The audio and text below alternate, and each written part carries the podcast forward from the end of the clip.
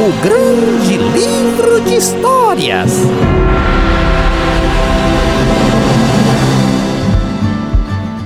Oi, pessoal! Chegou a hora que eu gosto muito a hora de ouvir histórias da Bíblia. Você também gosta? Então vamos lá! Um dia desse, sabe? A minha mãe estava me contando a história de dois irmãos, assim, mais ou menos da minha idade. Uma menina chamada Alice e um menino chamado Jaques.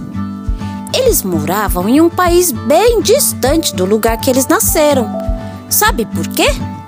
Porque eles faziam parte de uma família de missionários. Os pais deles decidiram viajar para outro país, em outro continente bem longe. E sabe para quê? Para falar para as pessoas daquele lugar que Jesus ama muito a todos nós. E mesmo sendo crianças, Alice e Jacques eram grandes missionários. Eles faziam amizade muito rápido com as crianças e sempre que podiam contavam do amor de Jesus para os amiguinhos. Não é uma maravilha saber que Jesus nos ama tanto assim? É, ele nos ama de montão. Quando Jesus estava aqui na terra, teve um dia em que os discípulos de Jesus perguntaram quem seria o mais importante no reino do céu. É claro que cada um deles queria ser o mais importante, né? Ai, ai, ai. E Jesus sabia o que eles estavam pensando, e ele ficava triste de eles pensarem nessas coisas tão egoístas. Os discípulos deviam estar ansiosos pela resposta de Jesus. E sabe o que foi que ele fez? Ah, e ele chamou uma criança para perto deles e disse que se eles não fossem como aquela criança, deixando de lado egoísmo, orgulho e essas coisas, eles nem poderiam entrar no reino dos céus. E sabe, um outro dia ainda, Jesus estava pregando para muita gente.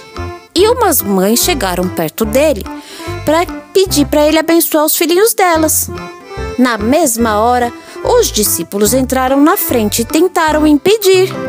Eles pensavam que isso só ia atrapalhar Jesus. Mas Jesus percebeu tudo e já foi logo falando: Podem deixar os pequeninos virem pertinho de mim, porque deles é o reino dos céus. Você já pensou? Era da gente que ele estava falando. Ai, eu queria tanto ser uma daquelas crianças. Deve ter sido um dia inesquecível para elas, vocês não acham? Imagina que legal chegar pertinho de Jesus e poder dar um abração de urso nele. Ai, que demais!